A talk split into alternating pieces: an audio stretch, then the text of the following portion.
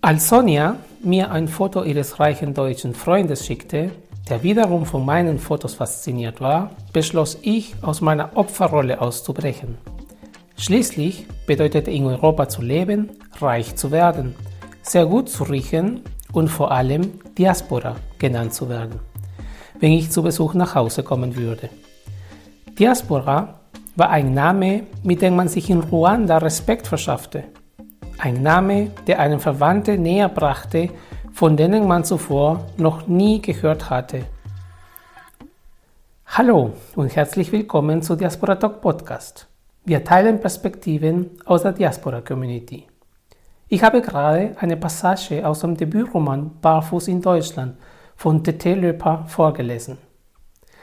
Sie, Tete, ist in Ruanda geboren.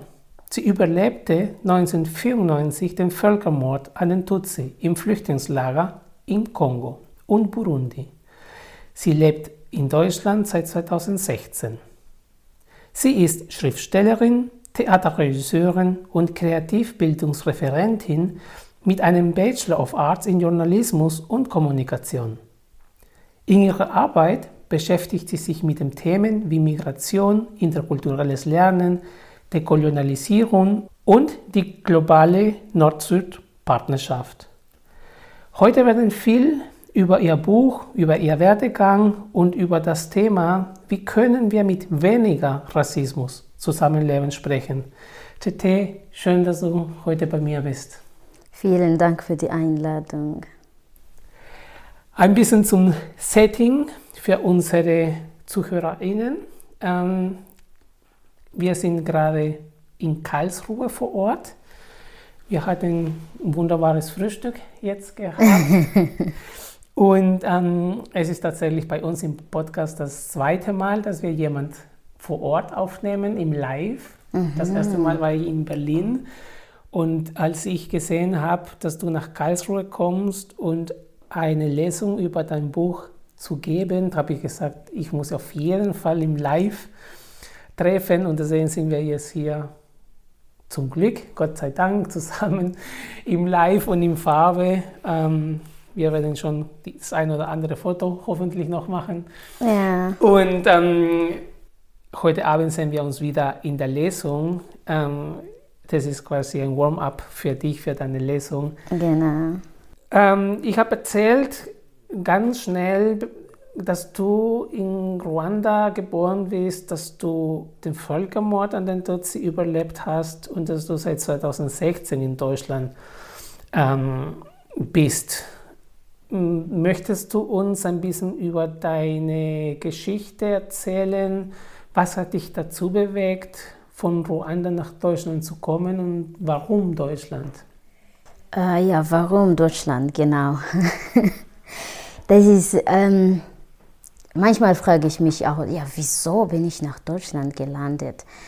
Weil ähm, als ich vorher in Ruanda gelebt habe, habe ich manchmal gedacht, wenn ich im Ausland gehe, möchte ich gerne nach Kanada oder nach Frankreich ich habe noch nie gedacht, dass ich am Ende nach Deutschland gehe.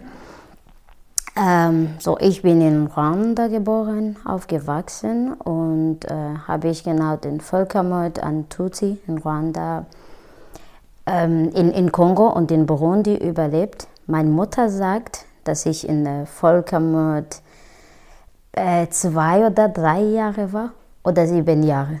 Und das finde ich, wie kann das sein, drei Jahre oder sieben Jahre? Mhm.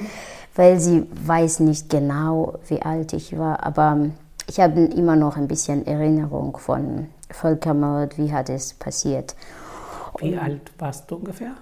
Äh, das ist zwischen drei und sieben, okay. so sagen so, sie. alles klar. Ja, wir du sind. Ganz kleines Kind. Ja, ich war klein. Ähm, ich habe äh, neun Geschwister, nicht zehn Geschwister, so elf wow. Kinder und alle von zu Hause geboren. Und manchmal sagt meine Mutter, ja, die Kinder sind zu Hause geboren und damals hat niemand direkt geschrieben, wann genau, welches Datum ist das Kind geboren. Sie haben nur vorher gesagt, ähm, du bist geboren zum Beispiel, als wir äh, Kartoffel zu Hause mhm. erntet oder so, nicht nur mit dem Zeitraum. Und wir sind dann nach Burundi gegangen, in äh, Flüchtlingslager, und dann mussten wir von Burundi weitergehen nach Kongo. Und sind wir zurück später nach Rwanda gekommen. Und dort habe ich gestudiert und, und gearbeitet auch. Und ich bin in 2016 nach Deutschland gekommen, weil ich einen deutschen Mann kennengelernt habe in. Ruanda. Und dann sind wir später als Familie zusammen nach Deutschland gekommen. Hat er dort gelebt und gearbeitet? Ja, er hat mein Mann dort gelebt und gearbeitet. Und dann irgendwann hat er bemerkt, dass er zurück nach Deutschland kommen möchte und er wollte gern in der Nähe von seiner Familie sein. Dann haben wir darüber gesprochen und ich habe gedacht, ja, warum nicht? Mhm. Mal schauen, ich gehe nach Deutschland oder wir kommen nach Deutschland und dann, ich habe immer noch diese Privileg, dass ich, wenn ich möchte, kann ich ja zurück nach Rwanda gehen.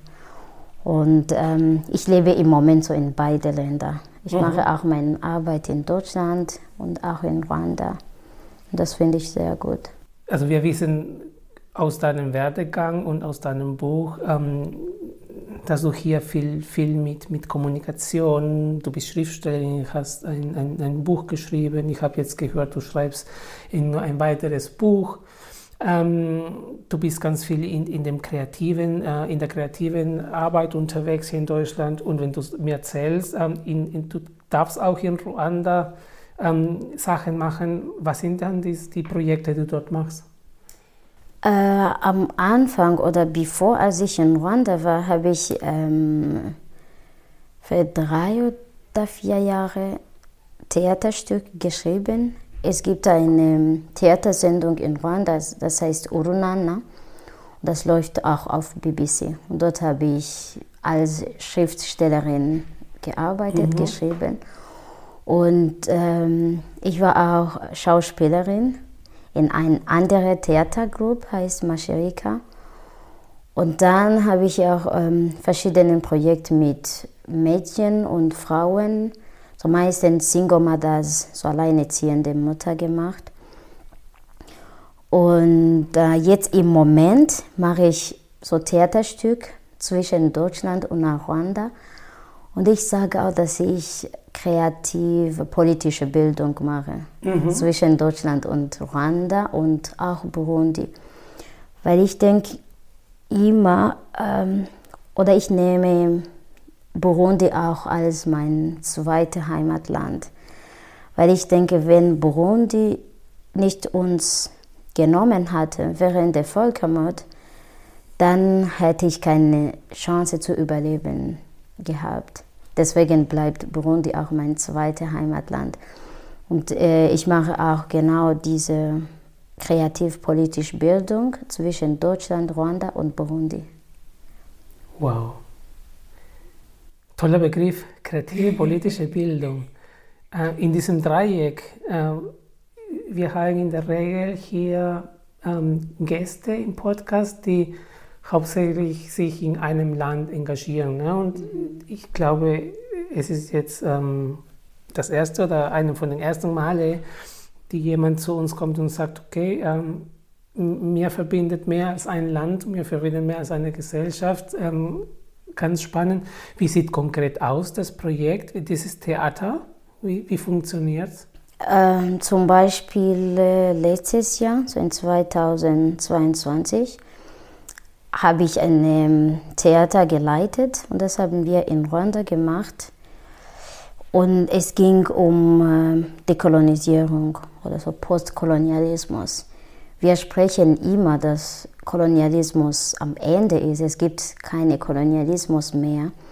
Aber wenn man von anderen Bereich guckt, zum Beispiel so in äh, Bildung oder Partnerschaft zwischen Ländern, bemerkt man, dass es ein bisschen so wie Leftover von Kolonialismus, mhm. nur in anderen Bereich. Es ist nicht mehr aggressiv und äh, Blut spritzt und alles, Aber es gibt eine Art von intellektuellem Kolonialismus oder Machtstruktur. Und in diesem Bereich arbeite ich. Das Theaterstück ging um, ähm, ich weiß nicht, ob du das weißt, dass ähm, Burundi ist jetzt Partnerland von Baden-Württemberg. Mhm. Und dann Burundi und Ruanda auch, die waren beide so deutsche Kolonie. Ja. Und ich habe mich gefragt, wieso ist eigentlich Burundi Partnerland von Deutschland? Mhm. Sie war, Burundi war eine Kolonie von Deutschland. Dann habe ich mich gefragt, denn wenn Kolonialismus geendet ist, so kein Kolonialismus mehr gibt, was bedeutet dann diese Partnerschaft, das inzwischen bleibt? Wer hat von beiden Ländern die Machtstruktur? Darf Burundi oder wer entscheidet immer, was die in der Partnerschaft machen? Entscheidet Burundi oder kommt von Deutschland? Das ist so, Deutschland hat Geld. Kommt Deutschland nach Burundi und sagt, okay, wir, wir finanzieren das und das und dann machen sie äh, das oder was für uns. Ich weiß nicht oder ich war nicht sicher und ich weiß immer noch nicht, ob zum Beispiel, äh, sagen wir, wenn Deutschland die Schule baut in Burundi oder Krankenhaus, ob das Geld einfach als Geschenke zu Partnerland geht. Mhm. Oder gibt es auch was Deutschland erwartet zurück? Und ich war überrascht, dass die Schüler hier in Deutschland im Gymnasium das ist, äh, wo ich war, die wissen nicht viele über deutsche koloniale Geschichte. Und das war meine Frage, wenn wir in Deutschland nicht die Kinder oder neue Generation über koloniale Geschichte erzählen oder die lernen nicht tief, was ist genau passiert. Und dann sagen sie, sie aber wir haben Partnerschaft mit unserer ehemaligen Kolonie. Was bedeutet das? Und deswegen habe ich ähm, mit unserem Verein, unser Verein heißt äh, Grey Stories, das ist eine Plattform von Künstlern und Künstlerinnen aus verschiedenen Ländern, haben wir dieses Theaterstück gemacht und ich habe ähm, den Theater selber geschrieben. Und zusammen mit Schülern und Schülerinnen aus Deutschland und aus Burundi und aus Ruanda haben wir eine Diskussion gemacht. Und dann habe ich auch ihre Feedback oder Input als Material für Theaterstück weiterzuentwickeln mhm. benutzt. Mhm. Und wir haben letztes Jahr dieses Theaterstück in Ruanda gespielt. Es ging um so, was verstehen wir von Kolonialismus oder Postkolonialismus. Und was wünschen wir uns oder was wünschen sie sich die neue Generation in dieser Partnerschaft oder wie es weitergehen kann. Und dann haben wir die Schauspieler aus Ruanda und aus Burundi und äh, Musiker aus Deutschland. Und das haben wir in Ruanda gespielt letztes Jahr. Dieses Jahr im Juli, wenn alles so geplant bleibt, werden wir genau dieses Stück in Burundi spielen. Und danach bringen wir dieses Stück auch nach Deutschland im November, glaube ich. Mit den afrikanischen Schauspielern? Ja. Mit den afrikanischen. Wir bleiben immer mit gleichem Team und dann wir wollen in alle drei Länder gehen. Und im Moment, ähm, was ich mache, wir haben in Rwanda letztes Jahr dieses Theaterstück aufgenommen und ähm, gehe ich im Gymnasium hier in Deutschland, zeige ich dieses Video. Das ist kurz nur 23 Minuten. Mhm. Und danach diskutieren wir darüber, was denken Sie. Und wenn Sie ähm, in diesem Theaterstück gespielt hätten, wie würden Sie dann so machen oder was hätten Sie gern noch mehr da drin? Und das geht in Form von äh, Forumtheater, wo man auch so Publikum oder andere Leute engagieren. Und am Ende von diesem äh, Video, von Theaterstück, haben wir Interviews mit den Schauspielern aus Rwanda gemacht und auch aus Burundi. Und bei diesen Interviews die eine Burundi, sie sagt, was sie sich sehr gern wünscht, ist, dass ähm, Deutschland zum Beispiel alle, ähm, was sie während Kolonialismus aus Burundi genommen haben, dass die das zurückbringen. Mhm. Und dann wird sie dann denken, gut, jetzt haben wir Partnerschaft. Und ich fand dieses Interview sehr wichtig von ihrer Sicht, so die aus Burundi, dass sie denken, gut, wir haben Partnerschaft, wir haben Schule und Krankenhäuser und alles, was wir bekommen. Aber es gibt etwas von unserer Identität und Kultur, das immer noch nicht zurück bei uns ist. Mhm. Und von ihrer emotionalen ähm, Sicht fühlt sie sich, es ist noch nicht eine Partnerschaft, bevor ich etwas von meiner Identität zurückbekomme.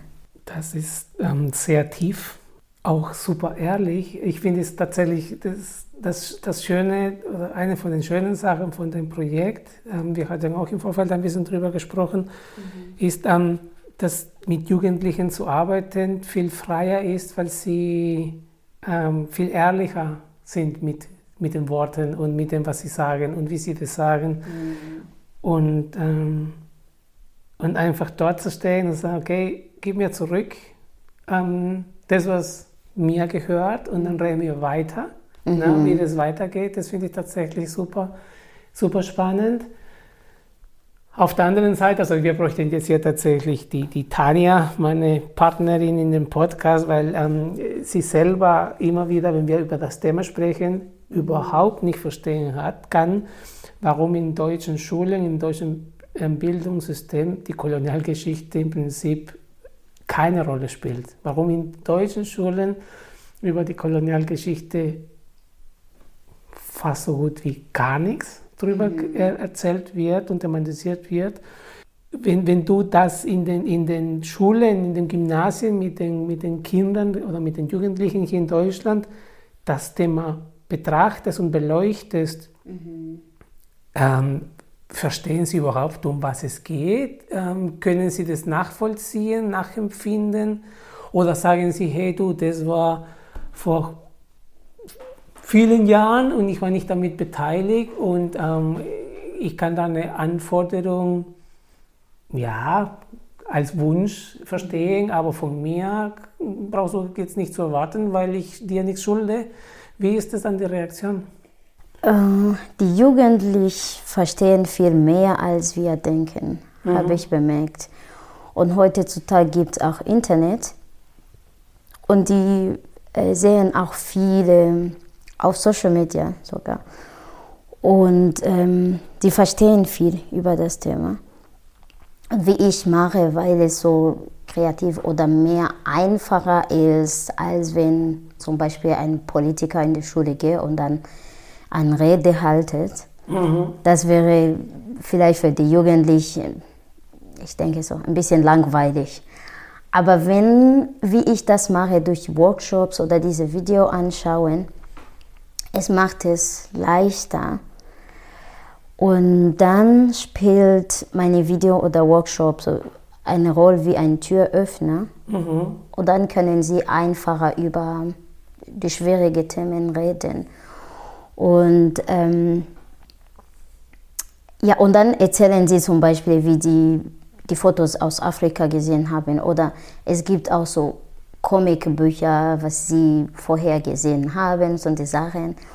Und dann gehen wir so langsam zurück zu Kolonialismus und woher kommt auch diese Bilder, dass sie in der Zeitung gesehen haben oder auf Social Media.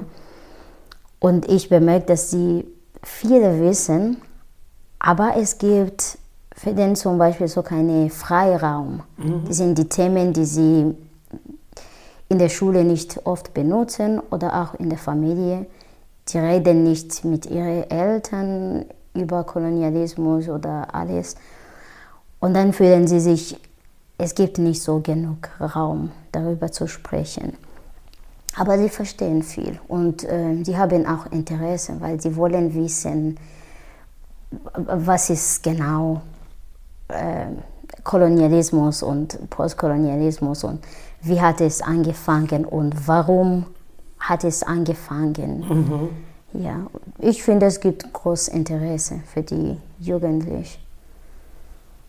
Schade, dass es nur in einem Projekt oder in einem Workshop-Format ist und nicht noch mehr institutionalisiert ist. Ne? Weil da müssen wir viel mehr drüber reden. Ja, ich viele weiß globale nicht. Konflikte beruhen auf diese, auf diese Thematik Mhm. heutzutage. Ich weiß nicht, warum es zum Beispiel nicht in, in der Schule Programm gibt, dass die darüber reden oder erzählen und so. Aber es freut mich immer, wenn eine Schule so mein Angebot akzeptiert oder wenn sie mich einladen. Und dann können wir darüber sprechen. Und ich finde zum Beispiel, dass uns die Erwachsenen, äh, wir machen es so kompliziert. Wir denken zu viel und wir analysieren zu viel. Und von der ähm, deutschen Seite, so die Erwachsenen, es kommt diese, ich weiß nicht, ob, ich, ob sie sich schämen oder schuldig fühlen, dass sie denken, ja, das war lange her, ich habe nichts gemacht. So. Und das ist ähm, so schwierige Themen, ganz tief. Warum wollen wir dann die Kinder über sowas zu erzählen? Das ist jetzt die Vergangenheit. Warum können wir nicht nach vorne schauen und die Zukunft und so? Und ich denke, das ist so wie zum Beispiel, wenn ein Feuer brennt, so bei Nachbarn Feuer brennt, und dann bringe ich nicht Wasser, um das Feuerwerk zu machen, sondern will ich so ein Haus auf das Feuer bauen und weitergehen. Dann verstehen die Jugendlichen nicht. Wenn wir uns nicht so viele Gedanken machen, Erwachsenen, dann erzählen wir nur die Jugendlichen, was wir wissen auch. Was wir vielleicht gelesen haben oder gesehen haben, weiß ich nicht. Das kann helfen, zu zeigen, es ist in der Vergangenheit schlimm gegangen, aber jetzt gehen wir nach vorne, wir schauen in die Zukunft, was können wir machen, wie können wir das verbessern. Und das soll so wie ein ähm, Teamwork sein. Zum Beispiel so wie von ähm, ehemalig Kolonie, die Menschen, die aus Burundi oder Ruanda kommen. Ich rede nur über die zwei Länder. Ja.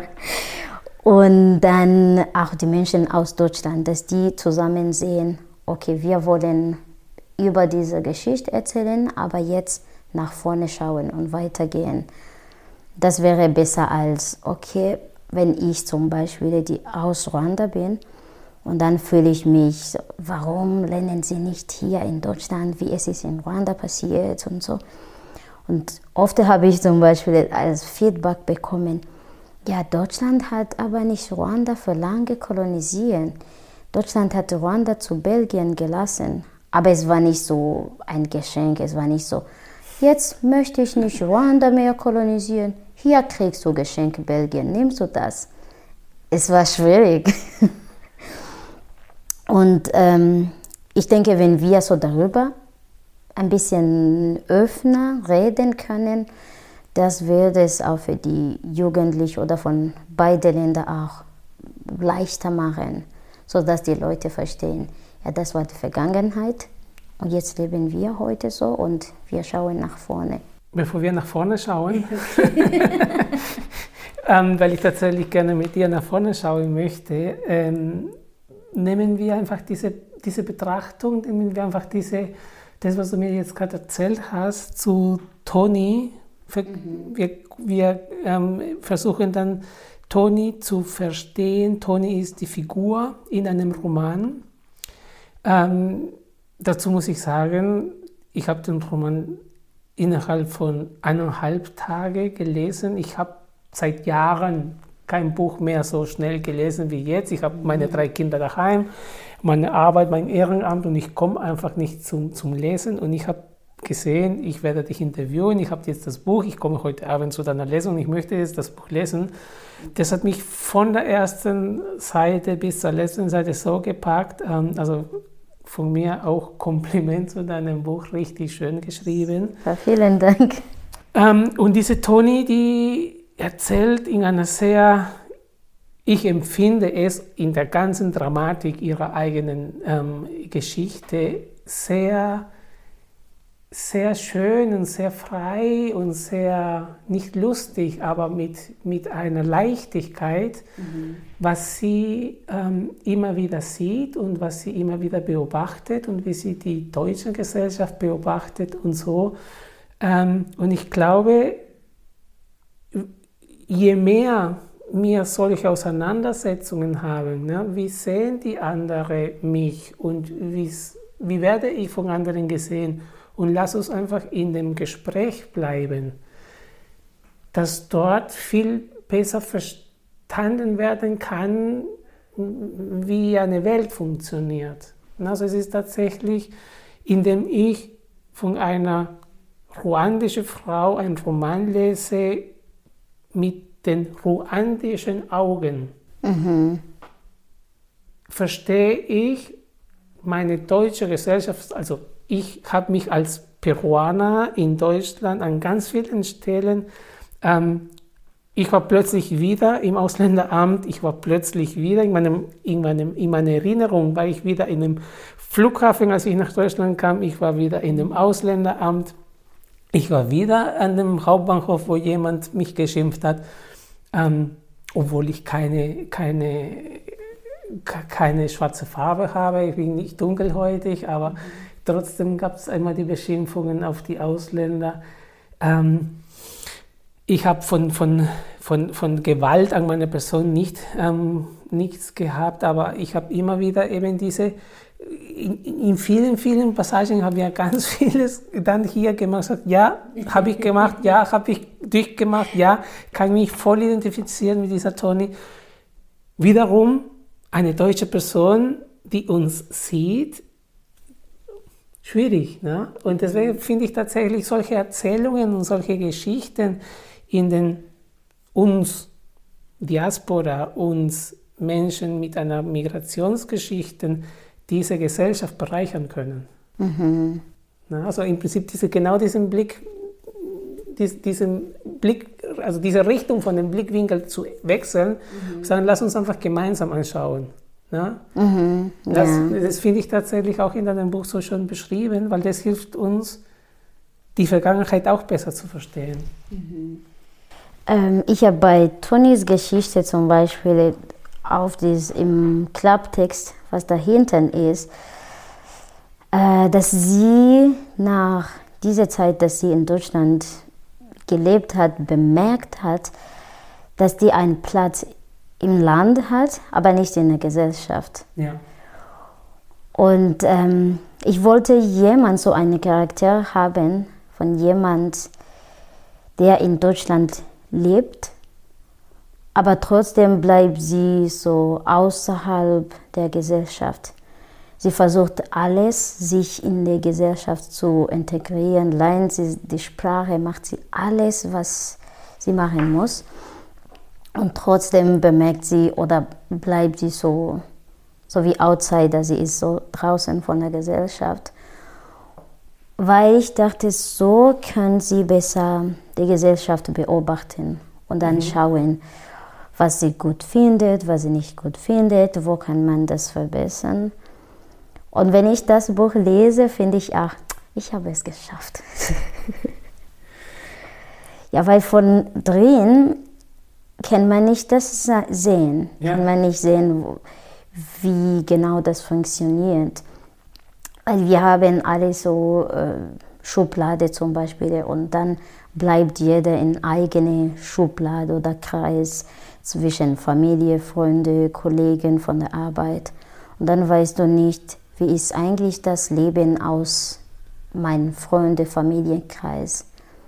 Ja du, ich, sie in Deutschland ähm, machen oder wir versuchen, unsere Identität auch so zu verstehen, dass wir tatsächlich in Deutschland einen Beitrag leisten können, ähm, um, um diese Themen nach vorne zu bringen. Mhm. Ich habe am Anfang gesagt, wir möchten heute auch darüber sprechen, wie können wir mit weniger Rassismus zusammenleben.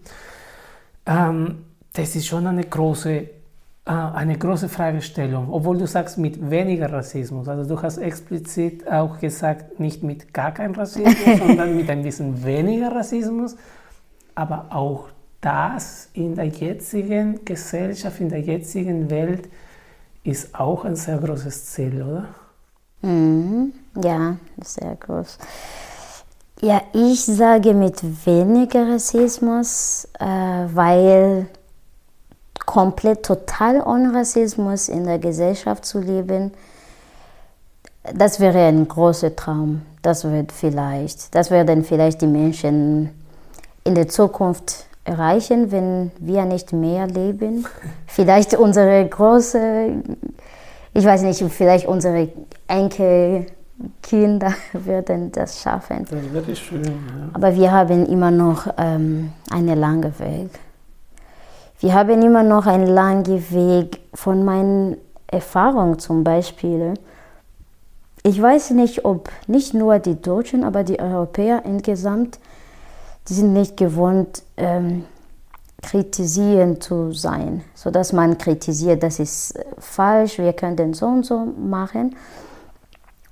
Und es kommt oft, dass die nicht das akzeptieren, zu sehen, okay, jemand hat uns kritisiert, Jetzt müssen wir das hier verbessern. Und ich finde, das hat auch was mit Kolonialismus zu tun.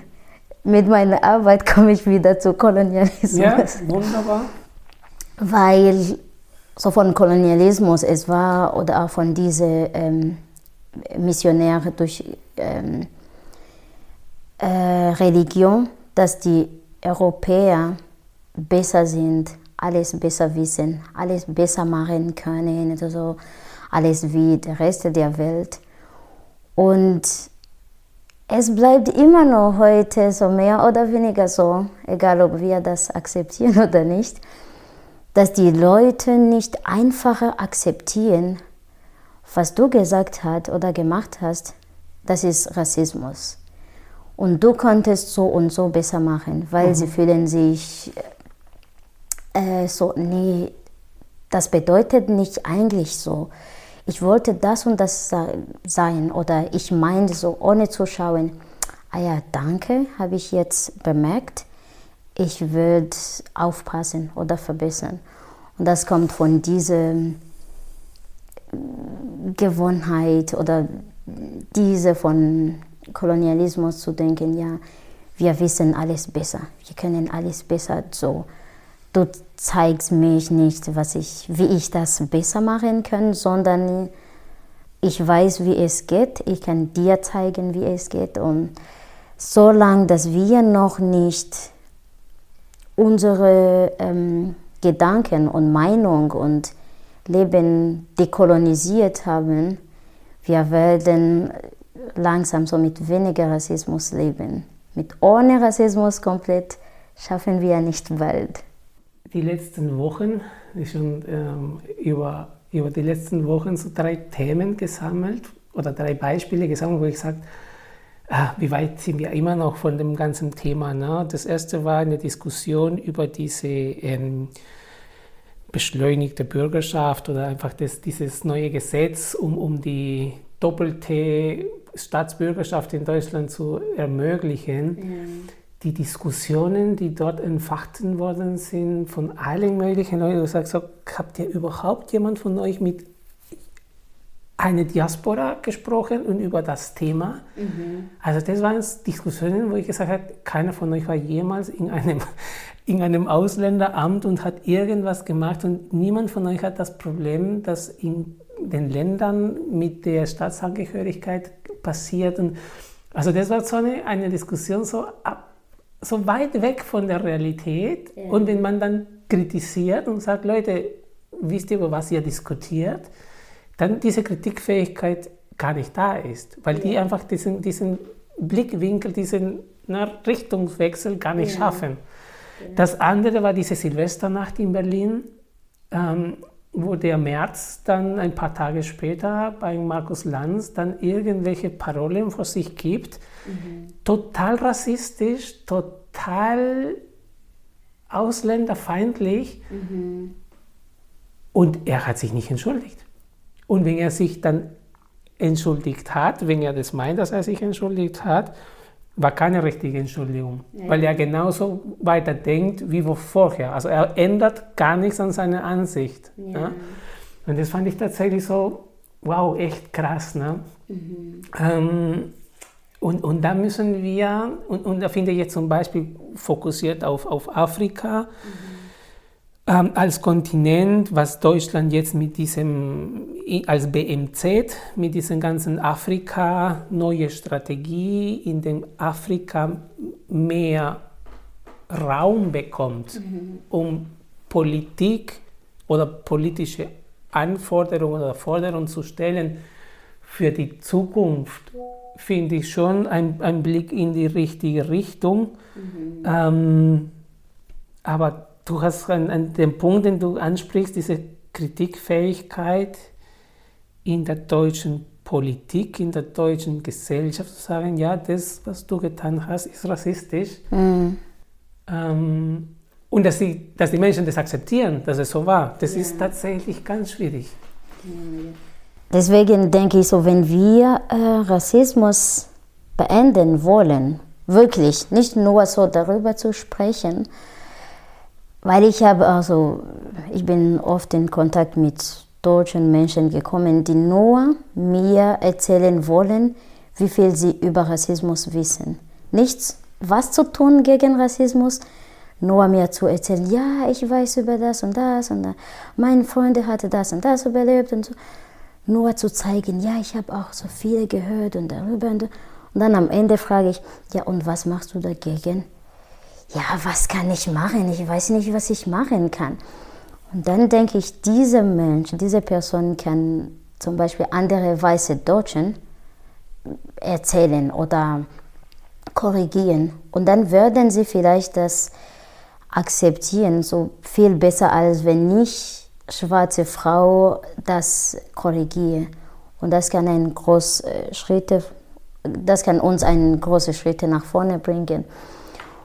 Ähm, ja, und über das, was du erzählt von äh, Doppelstaatsbürgerschaft, das gehen wir zurück zu Kolonialismus ja. und Machtstruktur. Manchmal denke ich, wieso denkt zum Beispiel Deutschland, wenn die Deutschen nach Ruanda gehen wollen oder nach Burundi, sie brauchen kein Visum. Mhm. Es ist nur so, ähm, Koffer packen, Flugticket kaufen und dann hinfliegen. Aber wenn jemand aus Ruanda nach Deutschland kommen möchte ja. oder nach Burundi, oh mein Gott, das ist fast so wie man ein Ticket zum Himmel ja. bekommen möchte. Und das ist wirklich schwierig. Und da finde ich, das ist, weil es immer noch diese, so wie eine neue Form von Kolonialismus gibt, durch Machtstruktur, dass Deutschland denkt oder bemerkt, all diese Menschen wollen zu uns kommen. Nie jetzt, weil wir diese Machtstruktur haben, begrenzen wir euch. Aber uns, wir dürfen egal wann ja. zu euch kommen. Und in meinem Buch Barfuß in Deutschland habe ich auch einen Charakter, einen Mann, Johannes, der hat in Afrika gearbeitet, also in verschiedenen Ländern. Und der spricht gern, wie er seine Arbeit macht dort und so. Und er kommt nach, zurück nach Deutschland. Und ähm, er bemerkt nicht, dass in der Zeit, wo er in Afrika arbeitet und lebt, wie sein Leben dort ist, es ist anders als die Afrikaner, die in Deutschland sind weil er diese Privileg hat, dass er irgendwann, wenn er möchte, nach ja. Afrika gehen kann und zurückkommen möchte. Und das ist anders als die Diaspora, die Leute, die hier leben. Wie sind sie äh, behandelt, vergleichen mit Deutschen, die in Afrika leben. Obwohl wir ähm, wichtig Arbeit hier in Deutschland machen in der Gesellschaft und schwierig Arbeit, und manchmal macht man auch die Arbeit für die Leute in der Gesellschaft, die sagen, dass sie die Gesellschaft verbessern wollen, aber die wollen das wirklich nicht. Und das macht ähm, die Arbeit für Diaspora-Menschen noch schwieriger. weil langsam es so wie ein Kampf. Und manchmal denke ich, alle Diaspora in Deutschland sind alle Aktivisten. Egal, ob man das möchte oder nicht mhm. möchte oder diesen Begriff nimmt, aber jeder ist Aktivist gegen etwas. Dieses Thema ähm, von Aktivismus, das ist tatsächlich etwas, was ähm, also mich persönlich beschäftigt sehr. Wir hatten den Raoul Krauthausen bei uns im, im Podcast mit seinem Buch ähm, Konstruktiver Aktivismus. Mhm. Und er meinte, hey, alles, was ihr macht, einen Roman zu schreiben, einen Podcast zu machen, euch zu engagieren in der Gesellschaft, das ist Aktivismus. Ja, weil das hilft tatsächlich, jeden Tag einen heißen Tropfen, einen, einen Tropfen auf einen heißen Stein mhm. ähm, zu werfen. Aber es ist trotzdem wichtig, ähm, weil das hilft tatsächlich immer, dass es das Bewusstsein da ist. Ne? Äh, ich habe vor kurzem, und es ist auch wieder Teil von, von unserer Kolonialstruktur, ne? also, obwohl ich aus Lateinamerika, aus Peru komme und obwohl ich mit diesen ganzen Kolonialisierungsthemen ähm, konfrontiert bin, versuchst du auch teilweise aus einer Schutz, mhm. aus einem Schutzmechanismus auch nicht immer tatsächlich dich zu konfrontieren. Ne? Und vor einigen Wochen habe ich dann ein, ein, im Internet habe ich gegoogelt und dann plötzlich war das Bild ähm, 1492, 12. Oktober, und wo wir in Südamerika, in Lateinamerika im Prinzip ähm, die Eroberung feiern mhm. durch die Spanier. Na, also wir feiern, dass die Spanier uns erobert haben. Ah. Und dann habe ich ein T-Shirt gesehen im Internet, ähm, wo stand ähm, Native Americans ähm, retten das Leben von ähm, Spaniern, die kurz vorm Sterben waren. Mhm. Ja? Und dann im Prinzip sagt, hey Leute, na, wenn ich die Geschichte anders erzählen würde, mhm. ich habe euch gerettet und ihr habt uns geplündert und mhm. ich muss euch feiern, dass ihr uns geplündert habt. Na? Oder wenn jetzt Europa ein wirtschaftliches Abkommen mit Südamerika, mit Lateinamerika macht und du das nicht gut durchdenkst und betrachtest, dann bleibt das Ganze, die ganze koloniale Struktur. Mhm. Wenn ich sage, du darfst bei mir nur dann kommen, wenn du so viel 1000 Euro auf einem Bankkonto hast und, und Sicherheiten mhm. und Einladungen und so, können Sie uns viel von Augenhöhe erzählen und von Weltoffenheit ist alles nur nicht ernst gemeint. Ja, ja, genau. Mhm, mhm. Aber von diese, ich finde so in Europa, die wollen nicht so Perspektiv wechseln. Die wollen nur auf dieser Ebene bleiben, dass Europa gut ist und nicht die Geschichte andersrum erzählen. Deswegen können sie nicht sagen, ja, wenn wir sagen, du darfst zu mir kommen, wenn du so 5000 Euro auf Konto hast und das und das und das, dann klingt das schlecht. Sagen wir, die suchen so was Besseres, wie kann man diese Geschichte besser erzählen, ohne gemein zu klingen oder ohne unfair zu klingen. Wir sind aber hier in der Gesellschaft, um das nochmal ein bisschen in Richtung Zukunft und Richtung positiv, ähm, positiver ähm, Energie dann umzuwandeln, weil wir uns tatsächlich hier mit unserer Arbeit wohlfühlen. Ne? Also das ist auch tatsächlich Teil von der Wahrheit. Durch das demokratische politische System, das hier etabliert ist und das wir jeden Tag dann ähm, unterstützen müssen und, und, und indem wir uns engagieren und so weiter, ist uns auch möglich, unseren Traum von weniger Rassismus ähm, auch ein bisschen zu verwirklichen. Das ist auch möglich, ne? wenn ich äh, bemerke zum Beispiel, welche Kommentare bekomme ich, wenn ich bei Buchlesung bin ja. oder wie viele Menschen kommen. Und das finde ich, es gibt eine Möglichkeit, eine Chance, dass ähm, die Gesellschaft zu ändern oder zu verbessern, so mit weniger Rassismus zu leben. Weil zum Beispiel, wenn jemand Werbung für meine Buchlesung sieht und dann bemerkt, warum das Buch geht, dann entscheidet die Person, ah, ich möchte dorthin gehen. Und das finde ich schon ein großer Schritt, weil die wollen über Rassismuserfahrung hören und mitdiskutieren. Und das ist genau, was wir als erste große Schritte brauchen, dass die Leute in Gesellschaft zusammenkommen, darüber zu sprechen und dann danach geht in Action. Was machen wir dann dagegen?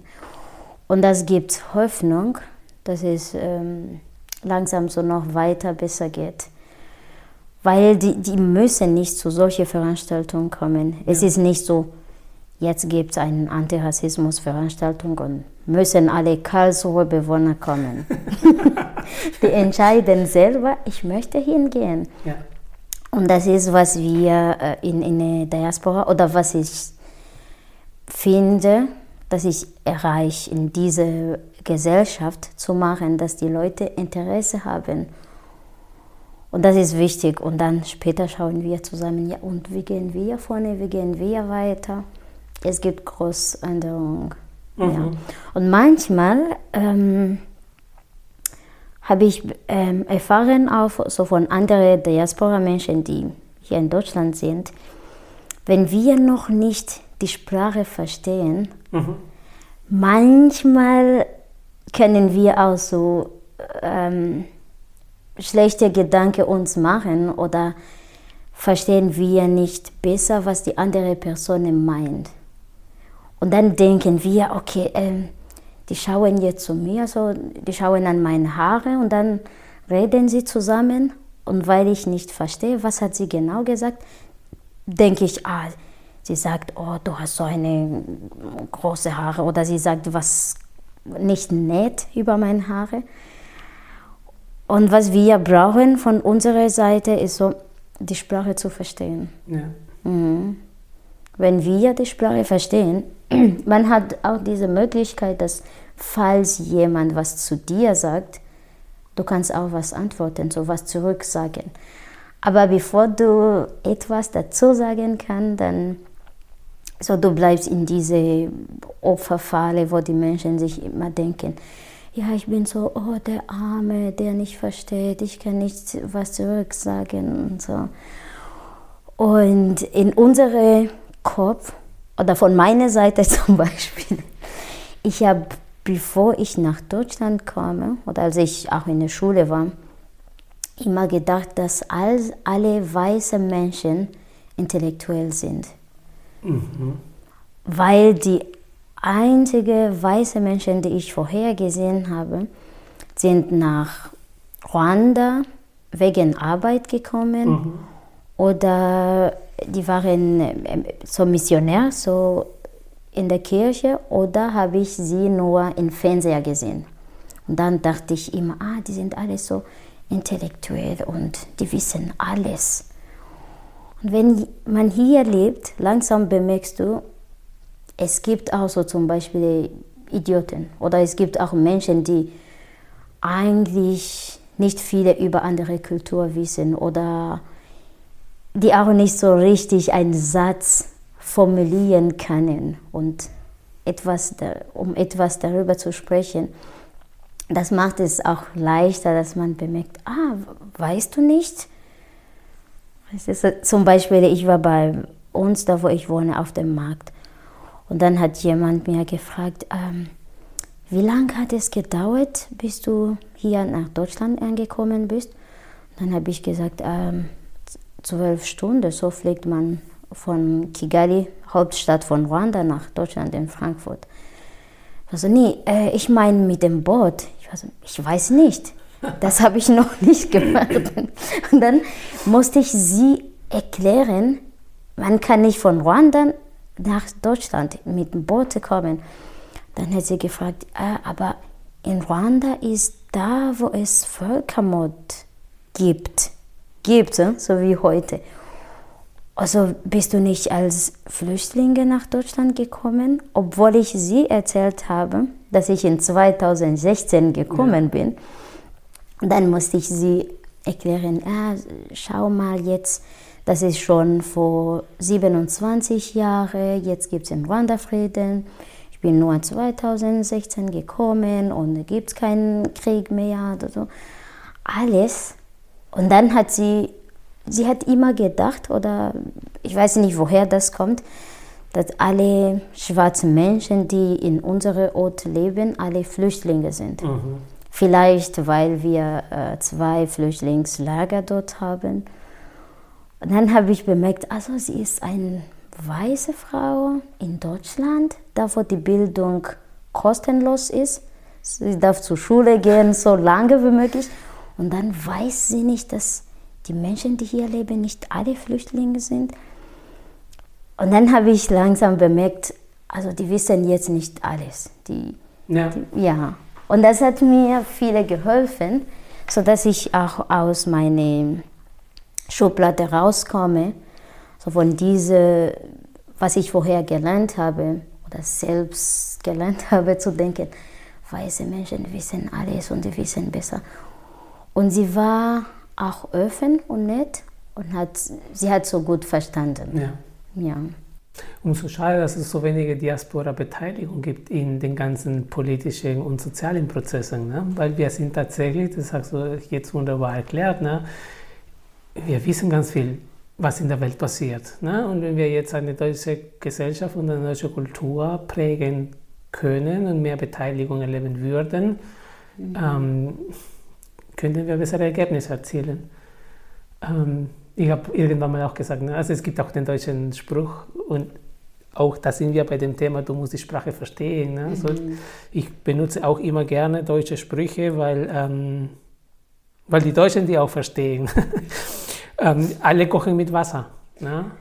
Und, ähm, und es ist tatsächlich so. Ne? Also, ich, ich, ich, als du das erzählt hast, war ich lustig, ob, ob ich das auch früher so gesehen habe weiß ich nicht, vermutlich aber schon, ne? dass, ähm, dass ich gesagt habe, ja, die Land der Dichter und der mhm. Philosophen und der Psychologen und Freud und alle mögliche und Einstein und so, mhm. da denkst du ja, ja, und dann kommst du her und siehst das deutsche Bildungssystem und sagst, na, ob das jetzt tatsächlich besser ist.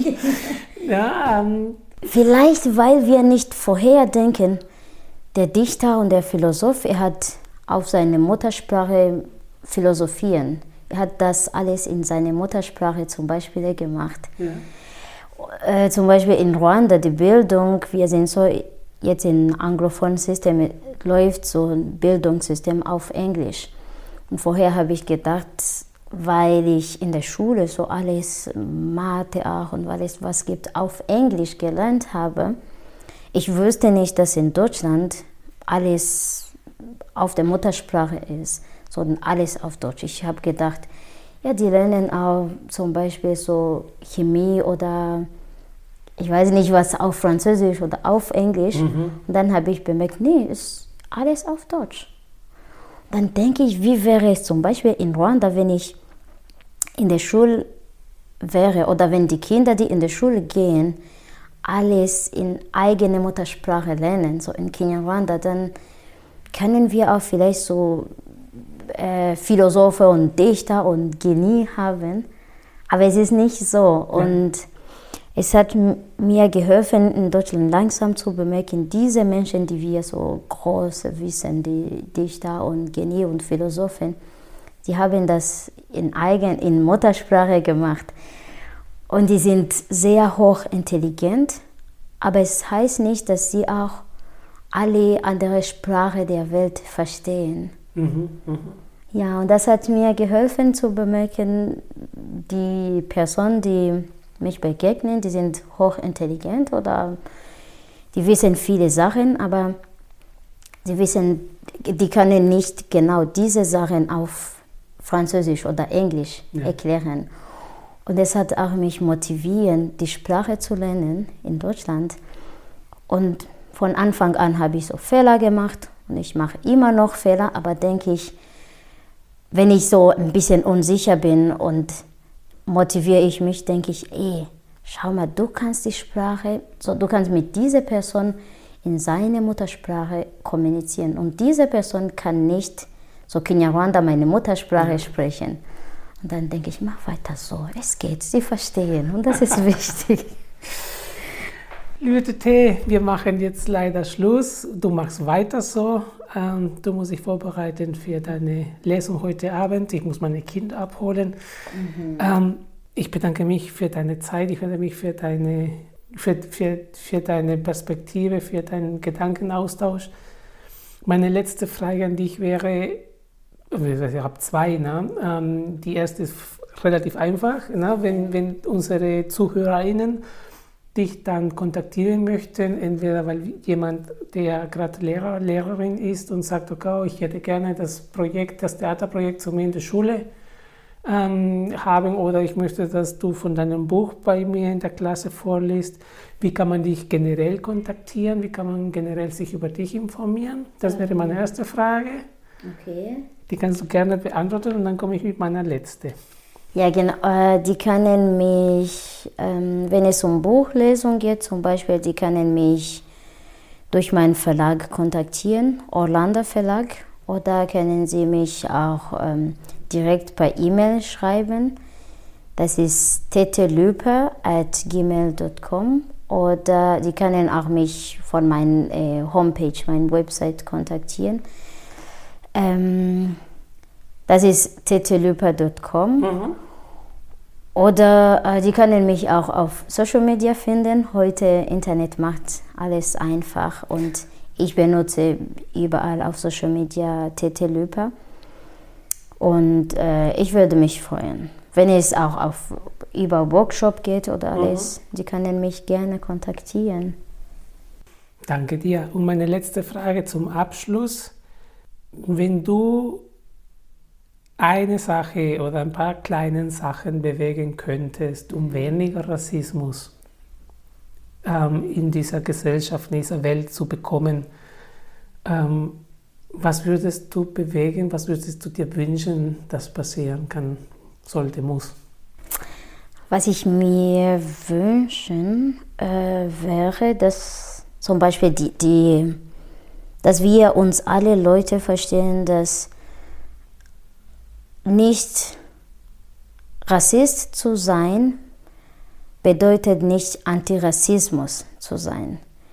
Wenn man nicht rassistisch ist, aber macht auch nichts gegen Rassismus, das hilft nicht, uns Rassismus zu bekämpfen. Antirassismus zu sein bedeutet so etwas gegen Rassismus zu machen. Und das ist, was ich mir wünsche, dass wir alle verstehen, Rassismus zu bekämpfen. Es ist ein Teamwork. Wir müssen das zusammen machen. Es ist keine Verantwortung für Menschen, die von Rassismus betroffen sind, um Rassismus zu bekämpfen, weil sonst wäre es so, wie man gegen die Mauer kämpft, sondern es ist eine Verantwortung für uns alle in der Gesellschaft zu bemerken, wir wollen nicht immer weiterhin mit Rassismus zu leben. So, jeder macht genau, was er kann. Egal, auch kleine Mini-Schritte bringt uns nach vorne. Und das ist möglich. Danke dir. Danke auch. Dankeschön.